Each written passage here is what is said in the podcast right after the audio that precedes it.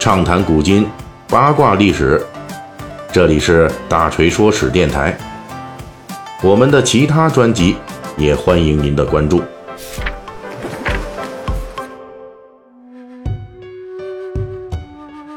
啊，最近我们这个《水浒传》啊啊，就一直聊这四大奸臣嘛。那么我们聊完这个蔡京之后，就到了这最后一位杨戬了。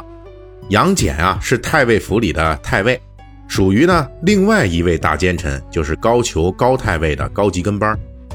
而在真实的历史中呢，杨戬作为这个宋徽宗朝的大太监，一直是充当着宋徽宗敛财的重要的工具人，为此呢是不惜巧立名目，圈占土地，劫取民财。其实，在历史上，杨戬还有一个重要的事迹啊。而这个呢，是真正啊跟梁山好汉有关系的。在《水浒传》里边，有两个出场的历史人物，是跟历史上的梁山好汉的原型，就是北宋末年宋江起义啊，那是有直接关系的。一个就是咱们大锤之前讲过的这长胡子的太监王爷童贯，另外一个呢，就是我们这位杨戬。杨戬在历史上的重要的作用之一，就是事实上成为了。宋江起义的缔造者，这是怎么回事呢？我们之前就曾经讲过呀，这杨戬呢替皇家敛财的主要手段啊，就是给各种已尽开垦的荒地强行征税。因为之前呢，这政府呢就是呃为了啊鼓励民众说去开垦荒地啊，增加这个农业生产，就立了一个规矩，就是说呢这个。你们新开垦的荒地呢，这个朝廷就不收税了。但是呢，杨戬这儿呢就出尔反尔，把这规矩给改了。哎，除了说夺占民间土地、充当公田之外，他还把这个眼睛呢盯在了这山川湖泊之上啊。他替这北宋王朝呢就积极的开拓新的税种，因为这个土地上的这个税种可能已经都差不多了，想不出什么新法子来了，于是就把这主意呢往这水里去打。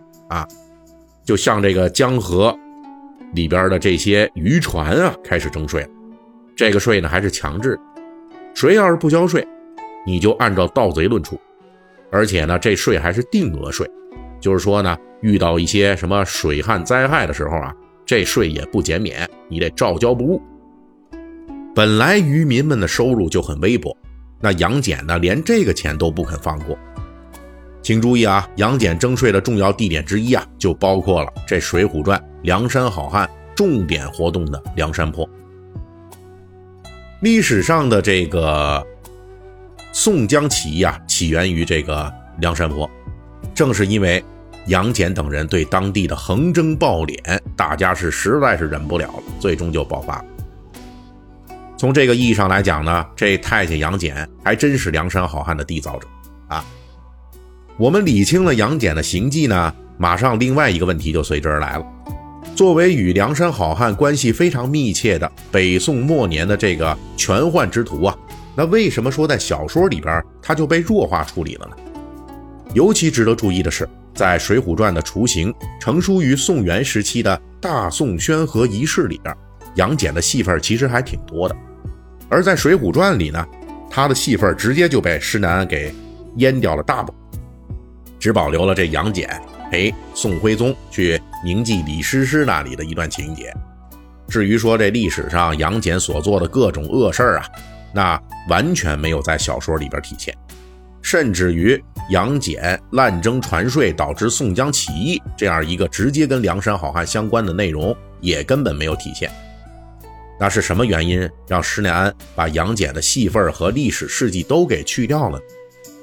这实际是《水浒传》留给后世的一桩谜案，在这儿呢，我们只能提供给大家几个逻辑上还算讲得通的解释啊，供大家做个参考。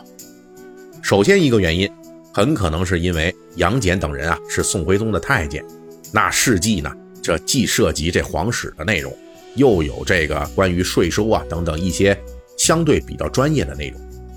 在《水浒传》成书之前的话本状态的时候啊。这民间的说书人啊，面对的听众啊，基本上都是属于文化水平比较低的啊，讲一些复杂的税收内容呢，很可能会妨碍听众的理解，大家都不知道你在讲什么。那这种情况在大锤之前讲述的蔡京的相关事迹的时候也是提到过。因为蔡京主导的北宋末年的这财税改革涉及到很多专业统治知识，因此施耐庵可能会因为考虑读者的理解能力而做了有意识的大幅度的删减。第二个原因呢，就是现实的原因了。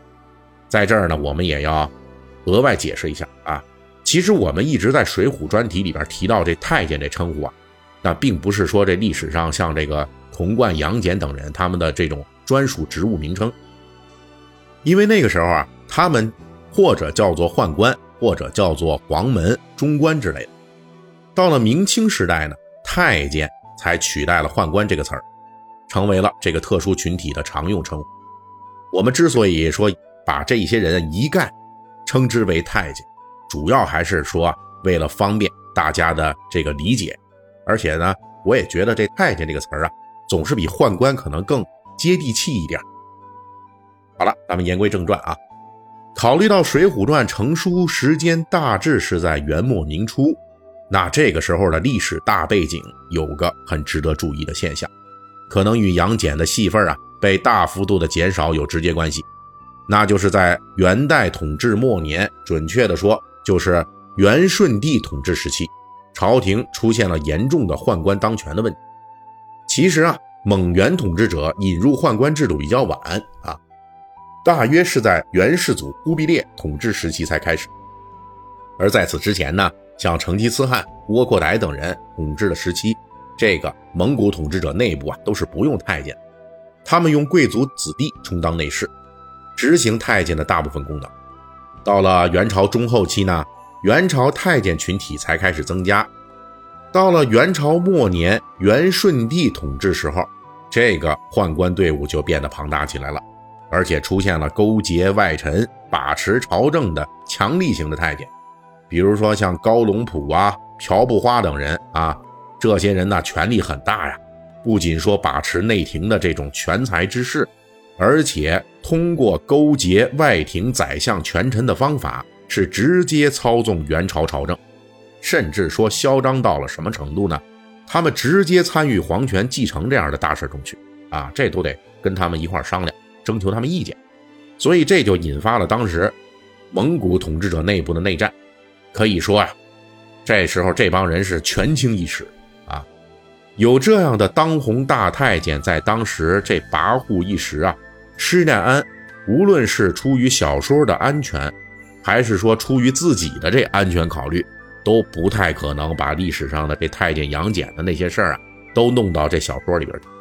就算说他敢写进去，恐怕这说书人啊，他也不敢给讲出来啊。就好比说大锤我，我们这小团队，我们这内容的老师，你敢给我写这么一个稿子啊？弄不好我也不敢讲，是不是啊？所以呢，这个我们所怕的就是这个啊，这个怕这太监们对号入座呀，是不是？那况且呢，之前咱们也说到这个。杨戬的事迹啊比较复杂，而且比较专业，讲起来呢也牵扯到太多事儿，不容易说清楚。所以从后世的角度来说呢，这施耐庵呢基本上就是说，他删繁就简啊，还是有这充足动机的啊。所以呢，他就来引掉了杨戬这位真正的水泊梁山的缔造者。本期大锤就跟您聊到这儿，喜欢听。您可以给我打个赏。